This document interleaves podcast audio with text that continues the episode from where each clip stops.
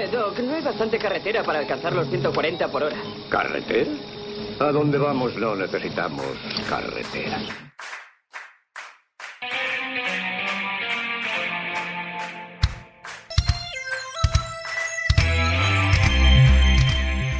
Hola y bienvenidos a un nuevo episodio de A donde vamos no necesitamos carreteras. Este es el tercer episodio de la tercera temporada. Recuerden que nos pueden encontrar en Spotify, iTunes, Spreaker, SoundCloud buscando nuestras maravillosas siglas cortas ADVNNC. Sí, fácil. de buscar. También puedes buscar 070 Podcast en números. Como siempre estoy acá con Nicolás Torres, Q. Sebastián, un placer de nuevo encontrarme con su merced. Y, con Julie Fajardo. Ausente. Ah, sí, Julie Fajardo. Se fue. No, se fue, no, no, no, no vino, no pudo venir. Sí, un saludito. un saludito. Nosotros nos quedamos con la maravillosa responsabilidad de hacer el episodio. Julie después nos regañará por todo lo que hagamos. Bueno, entonces, para el episodio de hoy, eh, vamos a hablar sobre la película La balada de Buster Scruggs.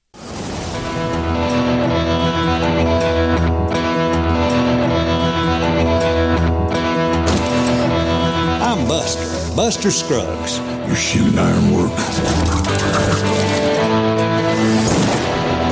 Appears to do, yes. Esta película, dirigida por los hermanos Cohen, una otra de las 25 producciones que han hecho hasta ahora, y una película que tuvo tres nominaciones en los Oscar para Mejor Guión Adaptado, Mejor Canción Original y Mejor Diseño de Vestuario. Desafortunadamente no se llevó ninguna. Estuvo nominada también en otros premios como los BAFTA, eh, Globos de Oro no estuvo nominada y quedó nominada en muchos más premios, pero no ganó nada. Sí, y es que bueno, aprovechamos que están eh, de moda, pues aún vigente las premiaciones de los Oscar y que esta película estuvo nominada eh, para hablar de esta película y pues inevitablemente hablar de la filmografía de estos hermanos, ¿no? Que funcionan de una manera bicéfala y es algo bastante interesante. Y de golpe no solamente vamos a hablar de la balada, sino una que otras producciones de ellos y más o menos cómo funciona su cine, ¿no? Sí, entonces esta película, para que sepan, eh, la pueden encontrar en Netflix, en esto es una producción de Netflix y eh, para los que no la hayan visto, digamos que la sinopsis, y yo no sé por qué yo siempre soy el que termina haciendo la sinopsis, espero que no den mi sinopsis, es una serie de cortometrajes o fragmentos o mini historias o episodios de una serie y no de una película sobre el viejo este que básicamente cuentan los clichés narrativos que se han contado hasta ahora dentro de las películas del viejo este, pero cada uno visto desde los ojos creativos de los hermanos Cohen, desde su comedia, desde los diálogos, cómo lo manejan, la manera en que también trabajan la paleta de colores. Bueno, ya iremos como con cada uno, pero para que sepan es como seis cortometrajes, eh, cada uno un poco distinto, cada uno un poco más oscuro. Vamos de una trama un poco más alegre hasta entrar en unas un poco más metafísicas y complicadas como todas las películas de los Coen. Quizás quienes hayan visto eh, la película Relatos Salvajes, que es una película argentina muy buena, recomendadísima. Este, esta película, La balada de Buster Scrooge, tiene la misma forma, obviamente el fondo es totalmente distinto, pero así como lo mencionaba Sebastián, son pequeños fragmentos que conforman una pieza unitaria. Digamos que perfectamente pueden convivir, pueden ser cortometrajes, pero conviven en todo lo que ellos enmarcan como la balada de Buster Scrooge. Yo la primera pregunta que tengo, ya que la gente ya sabe más o menos de qué va la película, es esto porque necesariamente estando en Netflix, esto porque es una película y no seis episodios de una serie en Netflix. Bueno, interesante la pregunta y yo puedo tener una aproximación a una respuesta y es que los Cohen tienen un muy buen matrimonio con Netflix. Eh, es decir, bueno, me a adelantar un poquito, sin profundizar tanto, los Cohen tienen una relación muy profunda con Netflix porque han profundizado y han producido varias series y Netflix les ha hecho series de sus películas. De pronto, si usted ojea o hace scroll, como se llame eso, está Fargo. Y Fargo es una serie que no sé la verdad cuántas temporadas, porque yo, ustedes me conocen, soy un poquito reazo a las, series, pero pues evidentemente está basada en la película de los Cohen. Entonces, al tener ese matrimonio tan fehaciente entre ellos y Netflix, se permiten eh, los Cohen tener esta, esta, esta nueva exploración por medio de estos relatos unitarios llamados balada, la balada de Buster Scrooge. Listo. Más o menos es por eso. Listo, entonces, entremos a la película. Se llama balada más que todo porque son seis cantos, se podría decir, y cada uno se presenta a manera de un libro. O sea, la, la primera toma que se ve es un libro abriéndose y un narrador que empieza a contar una historia, y ese es el formato que se maneja en cada una de estas historias. Eh, la primera historia es la de un vaquero que siente que no puede morir. All day I faced the barren waste without the taste of water, cool water. Old Ann and I with throats burned dry and souls that cry. Es un vaquero que es el bueno de la película, el que el único que está de blanco, mientras todo el mundo es del viejo oeste sucio, rústico, él está perfectamente presentado.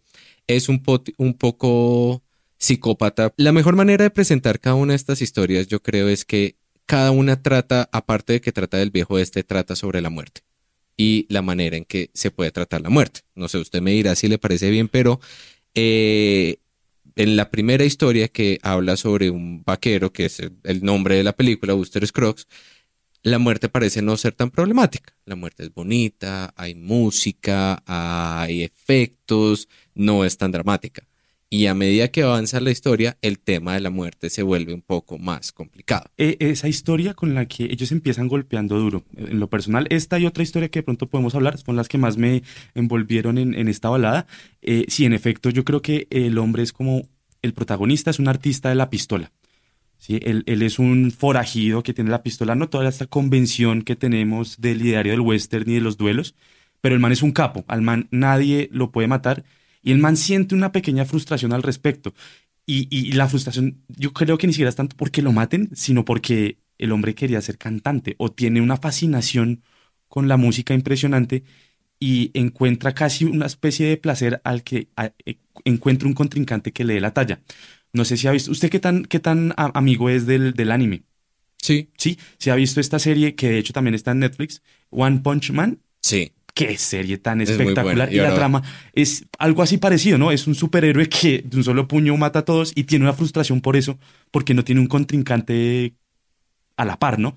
Esto mismo ocurre, obviamente, en un contexto más western, supremamente americano, porque los Cohen, querido Sebastián y queridos oyentes, si ustedes quieren ver sobre, conocer sobre la, la verdadera cinematografía norteamericana, un muy buen comienzo son los Cohen. Sí, de acuerdo. O sea, es un, una radiografía en cada una de esas películas de lo que quieran trabajar, desde el, viejo oeste al racismo, a las armas, o sea, cada una de las problemáticas eh, norteamericanas están ahí. Entonces, sí, como le- esa era, digamos que la primera historia, cada una de estas historias se presenta como un libro, como un capítulo de un libro, como un canto de un libro, y siempre arranca con una toma de cómo se, eh, se abre el libro y termina con una toma de el libro, el libro pasando la página al siguiente capítulo. digamos que tiene esa convención del libro porque todos los relatos en mayor o menor proporción eh, son influenciados bajo los libros de Stewart Edward White y Jack London. Yo del primero no he leído, pero yo me acuerdo que de Jack London me pusieron a leer Ojos de Perro Siberiano y me gustó bastante. Es una literatura, por lo menos Ojos de Perro Siberiano, bastante norteamericana. eh, que responde a este mismo interés de, de- de los Cohen por, por la cinematografía y narrar su país. Y bueno, por eso es que las historias tienen esto y por eso está como enmarcado dentro de la, dentro de la convención. La verdad, no sé si es que son propiamente adaptaciones de esos relatos o partiendo como una base las historias de ellos para reinterpretar cosas. Me gustaría irme más por la segunda. Sí, pues yo, yo lo, lo único que vi de sobre eso es que vi una entrevista que les hicieron a ellos. Era como un conversatorio de, no sé, que hacían durante los Oscar. Y la pregunta en la entrevista era como, bueno, ¿y de dónde salieron estas historias?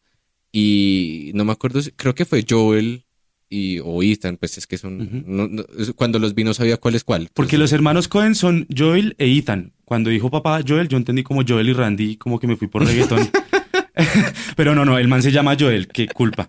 Joel y es el mayor, creo. Ok, ok. El man es el mayor. Alguno de los dos respondió cuando le preguntaron sobre dónde salían estas historias, pues él decía, sí, hay un trabajo con, esta, con los libros que usted mencionó ahorita y con las adaptaciones de eso, pero en últimas son historias hechas por gente que ha visto muchas películas de vaqueros. Sin duda. Y gente que conoce esta narrativa, una narrativa que se exprimió a lo que dio, o sea, se, se le dio todo el trabajo que se le podía dar a la trama de películas de vaqueros hasta que eventualmente esa trama se tuvo que transformar. Ellos ya conocen estas películas y se nota como en este en estos seis cantos.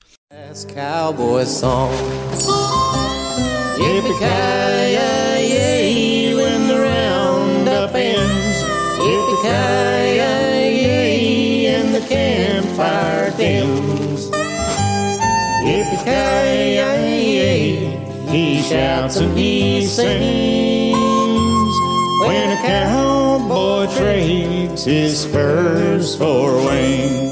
La segunda historia es protagonizada por James Franco. Entonces, en esta trama, pues, la, si en la anterior trama la, peli- la muerte no era tan problemática, era bonita, es musical, acá la muerte es chistosa, aquí la muerte es anticlimática, porque entonces resulta que es un hombre que está preparado para morir en un momento, se está preparando porque lo van a ahorcar, entonces está preparado para morir, pero como que su muerte se va aplazando, se va aplazando, ya casi llega, ya casi llega, ya casi llega, hasta que cuando va a llegar el punto que va a llegar, él es como, pues bueno, o sea, si ya tiene que llegar, pues está bien. Sí, hacerle. Entonces, es muy chistoso cómo va a medida. Hay una fra- hay- eso es como la línea más, fa- más chistosa de la película. Yo creo que es que él está al lado de otro de las personas que van a ahorcar y esta persona está llorando porque va- lo van a ahorcar, va a morir. Y James Franco se caga de la risa y le dice: ¿Esta es su primera vez? sí, han hecho memes al respecto y todo. Entonces, bueno, esa va la segunda historia. Ya la tercera historia. Eh, qué, qué pelante es que comience. Esta es de las, de, la- de las- de las pocas historias, o, o de, pues dentro de esta balada de Buster Scrooge, eh, es que mm, tratan, em, como hay una relación con los, con los comanches, que son los, los indios o los indígenas de Norteamérica para ese entonces, que bueno, quienes son conocedores de la historia de Norteamérica y todo esto, siempre hubo un conflicto entre el blanco religioso y los comanches o muchas otras tribus que, que hay, pues, digámoslo así, sobre el territorio de Estados Unidos. Y es curioso porque la primera vez él se salva, porque él es un ladrón de banco y lo cogieron y pues es- era, en, esa época como que funcionaba bastante bien, la ley del talión y, entonces eran los blancos quienes iban a sacrificarlo, pero lo salvaron los comanches y luego como que los comanches quieren matarlo. O sea, el man intenta morir muchas veces y por eso es que llega ese meme. Eh, ya, era, era eso. Esa, esa segunda historia se llama Cerca de algodones o Near algodones. Y la tercera historia, Near algodonis. algodones. algodonis. como Lady Marvel. Em, ya la tercera historia ya se empieza a poner un poco más complicada la cosa, ya se empieza a poner un poco más oscura. La historia se llama Mule Ticket. Yo no sé cuál será la traducción en español de eso. eh, tiquete de carne, que eso sería aún más terrible, pero bueno. I met a traveller in an antique land who said, Two vast and trunkless legs stand in the desert. La trama es que hay un, pues no sé si es como un empresario, como un gestor cultural, como por ponerle un nombre Un nombre- desarrollado. un en nombre el del siglo este, XXI. Un hombre del siglo XXI que tiene un show de un joven o un niño, un adolescente que no tiene piernas, no tiene brazos y cuenta historias de una manera dramática y todo el, y todo el mundo le parece fascinante porque no tiene ni piernas ni brazos y es la película es la manera en que este gestor cultural pues mantiene su show. Este explotador. Este era- explotador. man, Era, un explotador. eh, sí, claro, es, es- es bonito el proceso de ese cortometraje porque como que se replican varias veces. A ver, el, sí, el personaje que es como el narrador, o sea, el narrador que le cuenta al público, si no tiene, no tiene bracitos, y ese, este explotador, pues quien le organiza todo el teatrino y le pone efectos, pues lo que se pueda considerar efectos para esa época.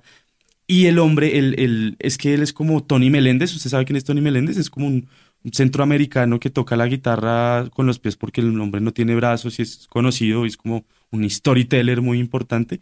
Eh, el hombre es algo así, pero se enfoca en, en- en- en narraciones bíblicas. Entonces, Caín y Abel, eh, el, el man de pelo largo, ¿cómo se llama? eh, de la Biblia. Sansón, eh, Dalila, bueno, todas esas vainas. O sea, el man de pelo largo de la Biblia. O sea, usted se le hace que no hay nadie más con pelo largo en toda la narrativa de la Biblia. De pronto hay un man que es como la. O sea, si tocara hacer una portada de la Biblia, pues resulta que hay un man con pelo largo que cuenta- está en toda la historia, está en todo el arco narrativo que se llama Jesús Sí, o sí. Jesucristo. Es que en, completo. en- en mi iglesia Jesús es de pelo corto. Yo, yo tengo otro dogma. Qué pena, qué pena. bueno, bueno. Gracias por la aclaración, Sebastián y Luchito, aquí en la consola, muy amable. Eh, bueno, el, el personaje, eh, retomando, se envuelve con estas historias bíblicas y pues el explotador lo que le interesa es que le, la- le cojan las monedas y es como la atracción de los pueblos, de las veredas, o bueno, no, no sé si llaman veredas, pero los sitios lejanos y recónditos donde ellos van.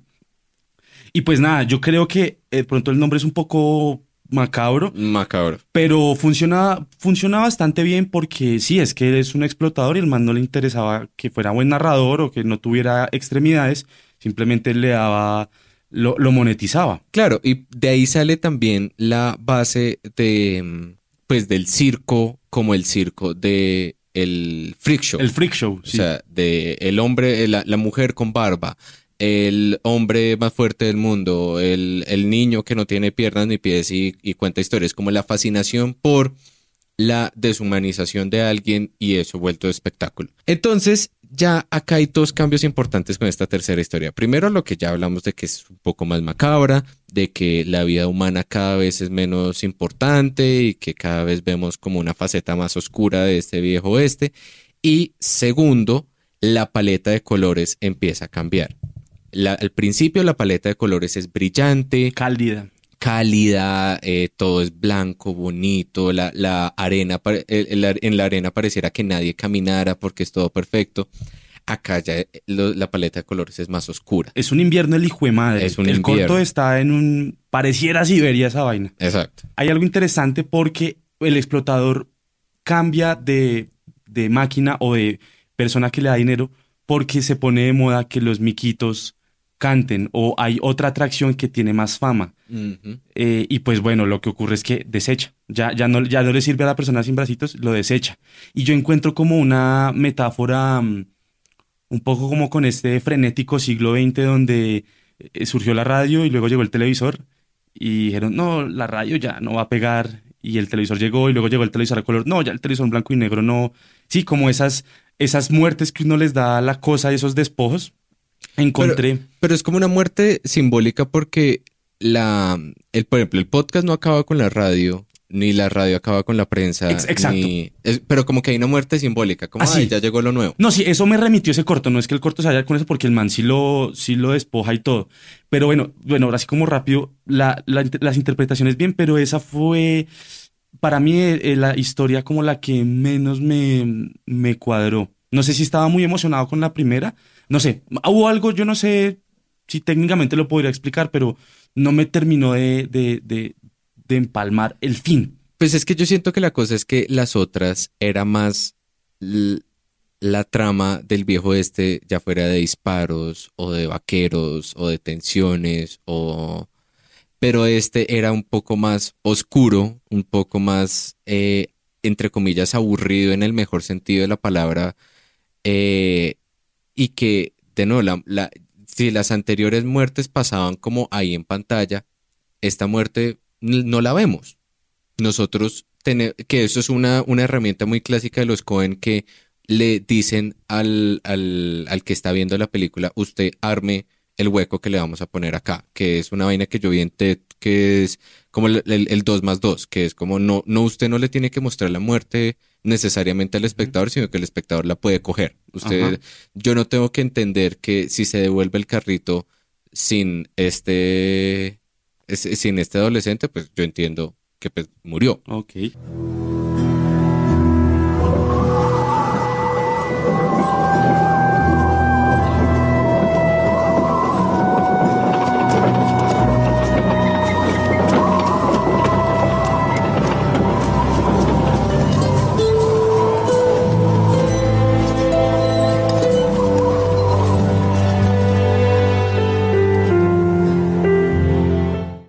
Pues que entonces vamos con la tercera.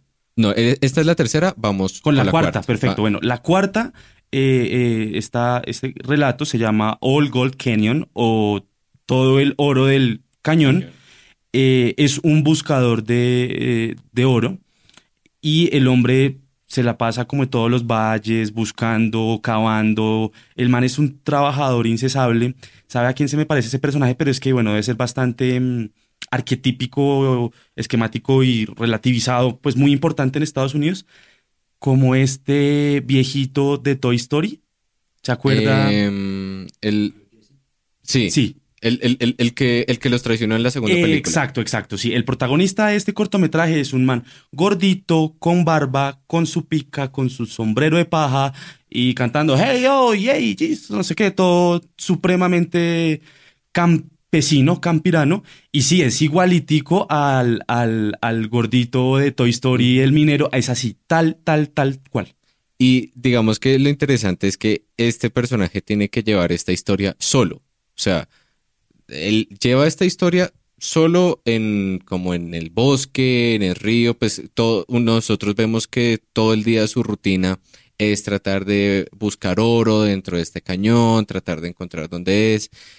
Y es muy chistoso porque entonces él habla con un eh, Mr. Pocket o Mr. Gold, no me acuerdo cómo le decía. Y, no- y en un momento yo pensaba como, de pronto está hablando con una persona, como, ay, ya pronto lo voy a conseguir, ay, ya casi voy para allá. Y lo que hace es que él personifica el objetivo que está buscando, que es oro. Y eso habla un poco de la demencia por el oro, La de, del oro. de la fiebre por el oro, que llega hasta el punto de volverse como un amigo imaginario al que yo le hablo y al que este personaje le habla y al que este personaje lo vuelve como su amigo, como, ay, ya voy para allá, ay, ya, ya llego, ay, ya casi llego. No, y es que este relato es muy interesante porque carece de diálogos.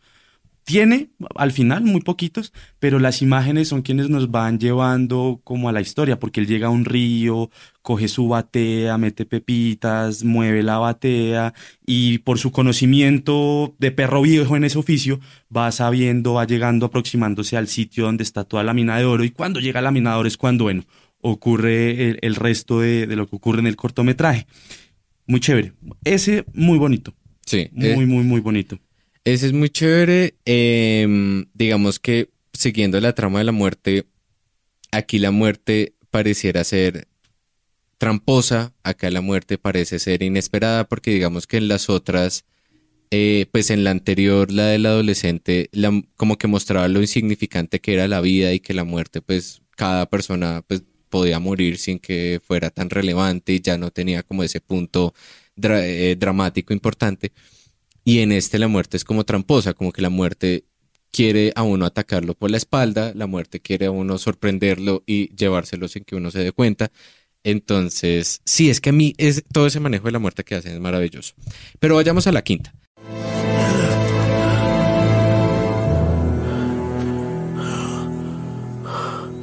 Hello, Mr. Pocket.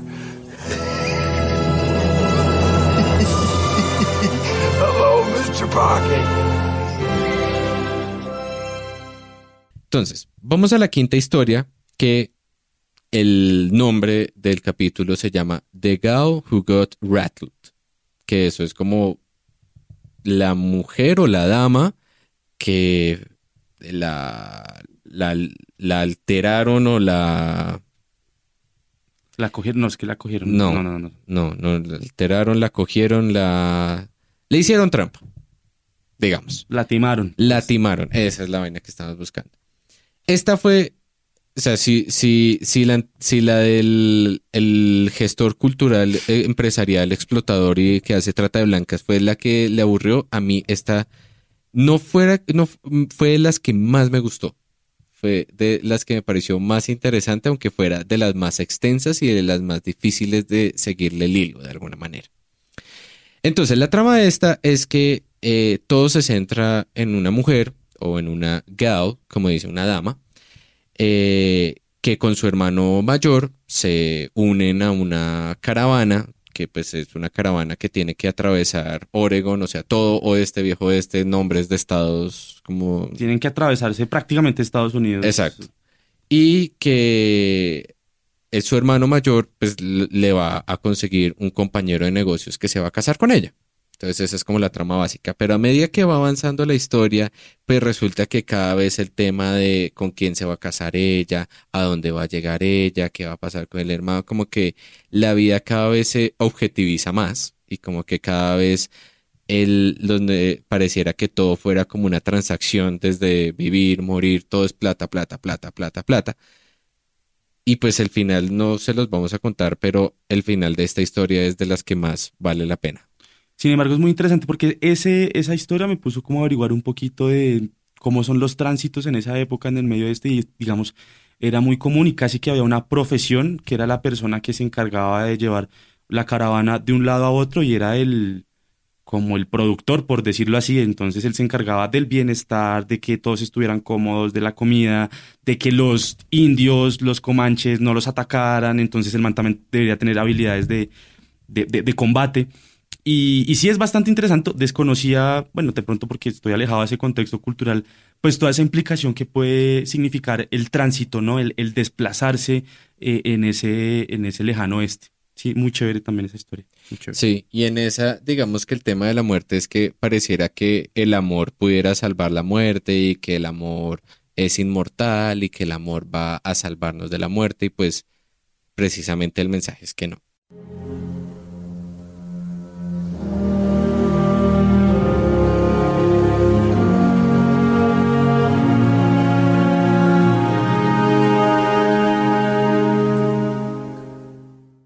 Y por último, llegamos a una historia que creo que solo pueden hacer los Cohen, que de nuevo acá ya la paleta de colores se trasputió. Acá ya, si uno pusiera en paralelo la primera historia y la sexta, uno ve que pasaron todas las paletas de colores, desde deme todos los blancos a deme todos los azules oscuros. Esta se llama The Mortal Remains o los mortales que quedan Mortal- o los- el mortal permanece. el mortal permanece. Una cosa así, sí. Vamos, inglés 4. Y es la historia de cinco personas. Me pareció muy chistoso. Yo anoté la, la- una frase que aparecía en, en, enciclo- en Wikipedia porque parecía como un chiste. Cinco personas. Un inglés, un irlandés, un francés, una dama y un trampero. O sea, eso pareciera que alguien estuviera a punto de decir como entraron a un bar y pasó esto, pero no, no entraron a un bar, sino que iban en un carruaje. Es como cuando uno cuenta esos chistes de hay un francés, una colombiana y 200 de salchichón. Exacto. Ah. Entonces, digamos que la trama de esta historia es que estos cinco personajes no saben muy bien hacia dónde están yendo, no saben muy bien cómo terminaron ahí. Resulta que el cazafortunas, que creo que se dice así, el cazafortunas eh, les menciona que hay un cuerpo encima de ellos, pues en el techo del carruaje, pero al principio no se sabe muy bien de qué está hablando. Entonces, como que es una tensión que va creciendo a medida que nos, se nos presentan a estos personajes y a medida que nos escuchamos como diálogos muy chistosos. Yo creo que esta escena resume mucho de lo que es la filmografía de los hermanos Cohen, que es una presentación de unos personajes con una tensión que va creciendo maquillada por unos diálogos cómicos. Y eso pues resume mucho de lo que a ellos les gusta hacer. Es, que bueno, igual de todos modos, hablar siempre, acercarse al, al, al western hablar de estas historias del lejano oeste como un subgénero que se volvió ya un género fuerte, con bastante arraigo, eh, sin duda, pues los, en los cortometrajes en general de los Cohen se nota que hay muchísima influencia de- de grandes directores del- de la época dorada de, de Estados Unidos como John Ford o incluso los Spaghetti Western de Sierra Leona o por unos dólares más.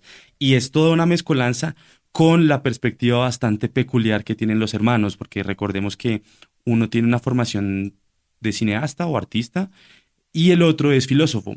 Entonces eso es una, es una amalgama ahí bastante interesante. Y sí, eh, la balada de Buster Scrooge para mí también refleja, no es como la obra cumbre, pero sí se nota que hay como unos altibajos que son muy de los Cohen. O sea, de pronto ahorita que podemos hablar de otras películas, vamos a ver qué tanto nos interesa, qué tanta comedia hay, qué tanta comedia sin gracia. También hay como unos chistes muy planos, pero bastante intencio- intencionales. También se encuentra mm, una cosa también supremamente norteamericana, insisto, con este tema, eh, que sí, aquí, aquí se, se refleja bastante. Sí, esta, ya esta sexta historia para cerrar la película, digamos que aquí ya el tema de la muerte es como si uno pudiera tener una conversación antes de llegar a la muerte o si uno pudiera tener como una antesala o una sala de recepción, porque es como una sala de recepción antes de llegar a la muerte. Total. Eh, ellos se imaginan que podría ser algo así. People are so easily distracted. So I'm the distractor with a little story. People can't get enough of them because, well, they connect the stories to themselves, I suppose. And we all love hearing about ourselves. So long as the people in the stories are us. Esas fueron las seis historias de La balada de Buster Scruggs, eh, una película que, pues, una serie de historias que es la manera en que los Cohen decidieron adentrarse en el viejo oeste o en los clichés narrativos del viejo oeste, pero tratando de ponerle su firma a cada una de sus historias. Entonces ya después de la cortinilla entraremos allá a la última parte del episodio, que es las recomendaciones, sugerencias de los hermanos Cohen. Pues bueno, antes, antes de comenzar con eso, Sebastián, me gustaría rápidamente decir, pero bueno, ¿quiénes son los Cohen? Los Cohen ya tienen como unos 50 años. Lo como les había comentado anteriormente, uno de ellos es filósofo, otro de ellos es artista y su, digamos que su padrino en el cine fue Sam Raimi. ¿Usted identifica quién es Sam Raimi? Por los X-Men. Perfecto. Y por Spider-Man. Y por Spider-Man. Yo lo identifico porque él fue el, el director de Evil Dead. Es una película de terror de culto de los 80 y ellos, los hermanos Cohen, trabajaron en la asistencia de montaje y otro como en la asistencia de dirección, si mal no me falla la memoria. Entonces ellos tenían un padrino que es bastante de culto, que es un Sam Raimi, un director bastante prolijo porque tanto le gusta a quienes les encanta Marvel y las cosas de superhéroes como a los que nos encanta lo diabólico, oculto y sangriento y es un director bastante versátil. Entonces los Cohen salen desde ahí. Ok. Y empiezan a tener un historial pues empiezan a, a, tener unas películas desde que se gradúan con arte y todo esto. Eh, y bueno, hay un sinfín de películas que, que, tenemos que ver, pero creo que por cuestiones de tiempo vamos a hablar de... Solo vamos a centrar en dos, en dos eh, datos como para que ustedes sepan. Ambos a, hasta ahorita han tenido 25 películas. Ambos escriben, al principio la mayoría la dirigía Joel o Joel y uh -huh. eh, a veces tenía un director invitado. La primera película que dirigieron juntos fue en el 2004, que era de Lady Killers, y de ahí en adelante la dirección ha venido con la firma de ambos, a bueno, menos de que tenga un director invitado. Pues Sebastián, su merced, ¿qué película nos quiere recomendar de, de los Cohen? Entonces, yo la película que les vengo a recomendar es No Country for All Men. Uf.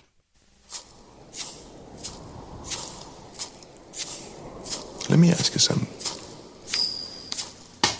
What's the most you ever lost in a coin toss? Look, I need to know what I stand to win. Everything. Just call it friendo. O Sin lugar para los débiles del 2007. Una película de dos horas eh, protagonizada por Javier Bardem, por eh, Josh Brolin y Tommy Lee Jones, entre otros como Woody Harrelson y Kelly MacDonald. Esta película me llamó mucho la atención. Yo me acuerdo que ya la conocía antes, pero no la, había, la vi otra vez para este episodio. Y me pareció muy interesante la película porque la trama, para los que no la sepan, es que resulta que hay, al parecer, un personaje bueno que está buscando un personaje malo y este personaje malo también está buscando al bueno y mientras tanto hay un sheriff o un policía que está de alguna manera siguiendo el rastro de sangre de estos dos personajes. Pero entonces al principio se nos presenta así como el personaje bueno versus el personaje malo. Eh, todo el tiempo, digamos que la película es, esto va a sonar muy chistoso, la película es una decepción en el mejor sentido de la palabra, porque... Los Cohen son una decepción agradable. Exacto, es una decepción agradable, porque todo el tiempo pensamos, la película es un está encaminando como un, una pelea al final entre Josh Brolin y Javier Bardem. Y todo el tiempo estamos pensando, vamos a esperar hasta que ellos dos peleen y ese va a ser como el clímax de la película y es el bueno versus el malo y a ver a cuántas personas matan en el camino. pero la película es una decepción constante y una decepción maravillosa y agradable. Em, me gusta mucho la película porque tiene varias de las firmas de los Cohen. La primera es que todo es una cuestión de detalles y de ponerse y de poner atención. Uno podría ver la película sin fijarse tanto en los detalles y la disfruta mucho. Me pasó. Pero si uno se pone a fijarse en los detalles, como por ejemplo, no sé, me, me acuerdo de, de- de un gesto importante. Javier Bardem, el mejor, uno de los mejores villanos que se han hecho en la historia del cine y papel por el cual ganó un Oscar. Durante la película, él tiene mucho cuidado con sus botas y sus botas son un constante cuidado que él le tiene. Como si tuviera un TOC o algo así. Sí, entonces lo que pasa es que en una de las escenas, cuando mata al personaje de Woody Harrelson, ve que el chorro de sangre se está acercando a las botas, entonces levanta las botas y las pone sobre la mesa. Entonces, eh, en otro momento de la película, él coge, llega a su casa y se quita las botas y revisa que no les haya pasado nada. Al final de la película hay una escena que la gente no sabe muy bien qué pasó porque no se sabe si él asesinó o no a la persona, pero entonces lo primero que él hace cuando sale de la casa es mirarse sus botas. Entonces son ese tipo de pequeños detalles que si uno los rastrea, encuentra una trama maravillosa, pero si no, no los necesita, o sea, no, no le hace falta. Oiga, paréntesis, Sebastián, le recomiendo que se vea la última de Lars von Trier, de House That Jackie Built. Sí. Es, es, o sea, también es un asesino súper toc, súper limpio. Nada, recomendado y luego hablaremos de eso. Cierro, cierro paréntesis. Entonces, eh, sí, la película de No hay lugar para los débiles me pareció interesante por eso, por el tema de los detalles.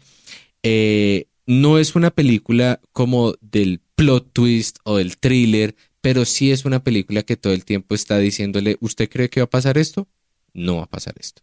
¿Usted cree que estamos llevándolo por acá? No lo estamos llevando por acá.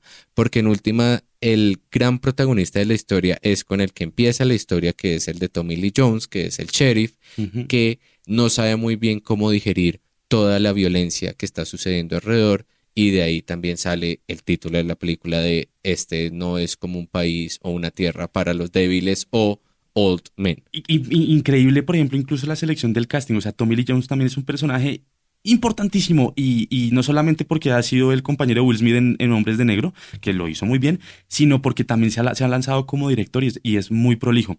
Eh, Sebastián me acordó de esta película que, que, que escogió, que su merced escogió, una entrevista de los Cohen. Eh, ellos tienen una manera poco ortodoxa de escoger como que les gusta bastante el caos, como lo fortuito y si se va volviendo peor la cosa, pues como que mejor. Eh, y entonces cuando estaban haciendo el casting o estaban, le dijeron a Javier Bardem, nos interesa esta película, no sé qué, Javier Bardem le dijo, bueno, mira, yo tengo que comentarles tres cosas. Uno, no me gusta hablar mucho en inglés porque no lo manejo muy bien. Dos, no sé manejar. Y tercero, no me gusta la violencia. Y los hermanos Cohen le dijeron, perfecto, por eso es que lo necesitamos.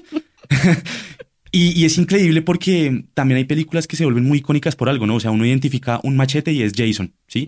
Yo cuando vi esa película yo dije, claro, yo nunca había pensado ese vaina de aire a presión que usan para matar las vacas de una en el ganado, pues bastante americano. No, y el peinado. Y el Es que- peinado, sí. Es, que el peinado también es muy cómico porque Sí, sí, es sí. como de los personajes más miedosos, pero le ponen el, el corte de pelo como más imbécil que hay, o sea, para que se vea como un imbécil Idiota, caminando. se ve muy idiota, Pero es todo menos eso.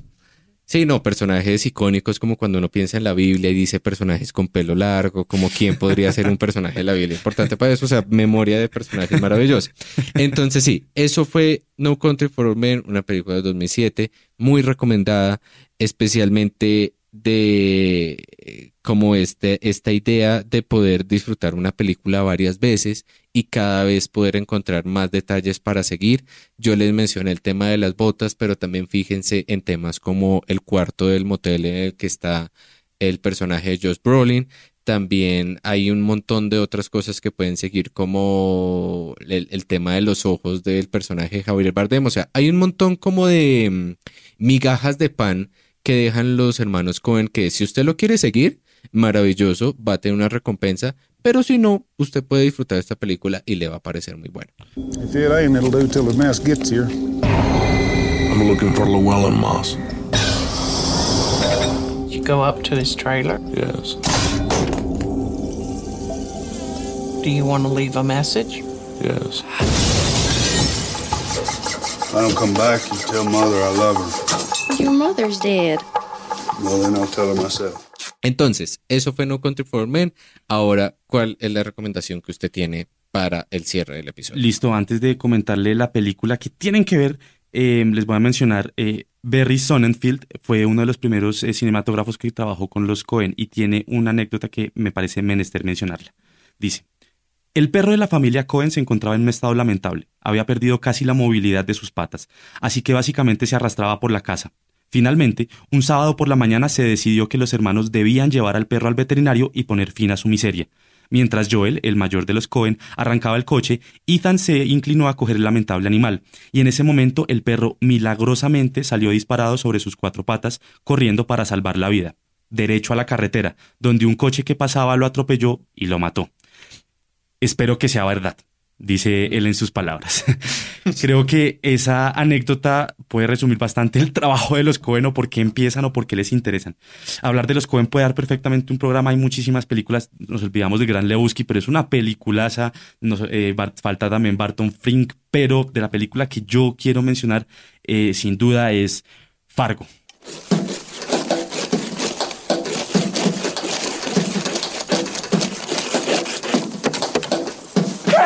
I'm uh, Jerry Lindegaard. You got the car? You bet. Brand new burnt umber Sierra. You want your own wife kidnapped? Her dad, he's real well off. So why don't you just ask him for the money? Fargo es una película de 1996, la cual es, junto de pronto con el Gran Lebowski, las películas que más ha resaltado el trabajo de los Cohen. eh, y es algo bastante interesante. La pro- uno de los, de los protagonistas está Frances McDormand, que ahorita la, eh, la volvemos a identificar por Three Billboards Outside Edson, Missouri, o Tres Anuncios por un Crimen.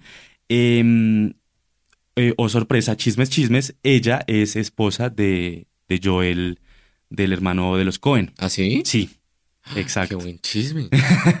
Entonces, eh, ella, eh, ese- de hecho, con Fargo, ella fue la segunda película que, que trabajó con ellos, porque la primera fue cuando se, se cuadraron y toda la cuestión. Bueno, está también em, el señor Pink, ¿cómo se llama este, este actor de el de Tarantino? Steve Repita. Buscemi. Entonces, tenemos a Frances McDormand, eh, ex- eh, esposa y actriz principal. Está Steve Buscemi, eh, principalmente. Esos son como los más, los más reconocidos. Y bueno, la historia es básica. Hay un vendedor de carros en Minnesota, es importante mencionar eso, eh, donde le va muy mal y está casada con, con su esposa, pero quiere mandarla a secuestrar. So, para darle un sustico, porque el papá de ella sí tiene plata y con eso pues puede arreglarse económicamente. Y contrata a dos matones, uno de ellos es Steve Buscemi eh, y el otro pues que me olvida el nombre del actor, que es bastante violento, callado y solamente mm, dialoga con los puños. Eh, y pues digamos que esa es la trama y perfecto, puede ser como un crimen perfecto, pero todo se va estropeando, todo se va estropeando y la nieve es una cosa impresionante. O sea, este, este corto de, del chico sin bracitos que cuenta la historia bíblicas y todo esto, eh, es un frío así, ese mismo frío sepulcral, criogenizador más o menos, pues. Eh, y en, en eso se desenvuelve. Frances McDormand hace el papel de una sheriff y es el, rompe con el estereotipo de sheriff que tenemos de que es hombre, gordo, no sé qué, y lo, lo Viejo. sustituye, viejo, lo sustituye por una mujer que está en su adultez plena, no, es, no está gorda, está embarazada y no es nada petulante, no es una funcionaria más, por decirlo así. Esta película es supremamente interesante porque se van complicando las cosas a tal punto que uno no sabe cómo se va a poder eh, resolver. Y me pasó algo muy curioso porque la estaba viendo en inglés sin subtítulos y me tocó parar porque habían muchos modismos y muchas cosas, ni siquiera de Estados Unidos, de Minnesota. Y es que indagando, uno de los preparativos que le hicieron los Cohen a los, a los actores es que se fueran a Minnesota, aprendieran todo el slang, todas las palabras y modismos como nuestro parce, que hubo, piro, todas esas palabras, para que tuviesen ese arraigo de Minnesota. Lo cual me imagino que es algo miserable porque yo no sé, eh, para las personas que hayan ido a Minnesota o a sus alrededores, son de esas ciudades o estados de Estados Unidos en los que no pasa absolutamente nada, en los que está plagado de suburbios y si hay algo parecido a un purgatorio en la tierra, es Minnesota. Pues imagínese en, el escenario donde estamos y la, historia que ocurre. Yo no quiero mencionar nada más de la historia, aunque me encantaría, pero es importante que lo vean porque eso responde mucho a por qué eventualmente Tarantino empieza a hacer ese tipo de películas. Eh, esta película es del 96 y en el 98 hacen El Gran Lebowski, que es como un gran idiota marihuanero que tiene muchas respuestas y es un bacán, pero también habla mucho de esa, esa no quiero decir americanidad, sino estadounidensidad estadounidensidad. Me gusta porque hay densidad ahí. Eh, y, y es, y es emblemático porque uno dio para que sacaran las- la, serie de Netflix Fargo, donde amplían más los crímenes, porque obviamente hay muchos crímenes alrededor, pero solamente se enfoca en la historia del vendedor de carros. En, en la serie me imagino que se explayan más allá por otros lados. Y segundo, porque fue una película de culto donde los americanos dijeron, qué, qué buena película porque es de americanos, de estadounidenses para estadounidenses. No es una película de exportación para el mundo, porque sí es difícil dialogar con ella. Y hay unas tramas y comedias muy planas. Sí, como cuando uno, cuando uno se imagina que los gringos son chistosos y el gringo cuenta un chiste y uno es como, ah, a menos que sea muy pasado o muy obsceno o uno conozca el contexto, a veces eso ocurre. Me encantaría extenderme mucho más, creo que aguantaría hablar de cómo piensan los Cohen y ojalá traer un filósofo acá, porque en verdad hay aspectos muy interesantes, pero por ahora los dejo antojados con eso. Is there anything else you can tell me about him? He wasn't circumcised. Oh, yeah? La bala de Buster Scrooge, digamos que no eh, comparada con las otras películas que han sido los hitos de los hermanos Cohen, posiblemente se queda corta, pero es una buena manera de ver. Es una buena excusa. Un rastro de lo que ha sido su filmografía hasta ahora, cómo es que ellos han entendido la estadounidensi- estadounidensidad. Estadounidensidad. Unidensidad. Densidad. Y también la manera en que ellos perciben la violencia, la manera en que ellos perciben lo que es ser americano. Entonces yo creo que recomendado para- de pronto para los que ya han visto algo de la filmografía de Buster Scrooge, ver la manera en que ha construido sus relatos y los concluye, al menos por ahora, dentro de esta antología de seis, de seis cantos y también las mil y un recomendaciones que hemos dado hasta ahora que trataremos de poner en las notas del episodio. Eh, Julie, muchas gracias por participar. Gracias, Sebastián. Em, recuerden que esto fue el tercer episodio de la tercera temporada de Donde Vamos No Necesitamos Carreteras. Nos pueden escuchar en Spotify, en iTunes, en Spreaker, en SoundCloud, en las páginas de Acorde FD y la revista 070. Recuerden que también pueden buscar nuestras redes en Instagram y en Facebook bus- buscando a Donde Vamos No Necesitamos Carreteras. Eh, muchas gracias, Nicolás. Gracias a usted, Sebastián. Y gente linda, no se les olvide que el cine no solamente se ve, también se escucha. Chao. Chao.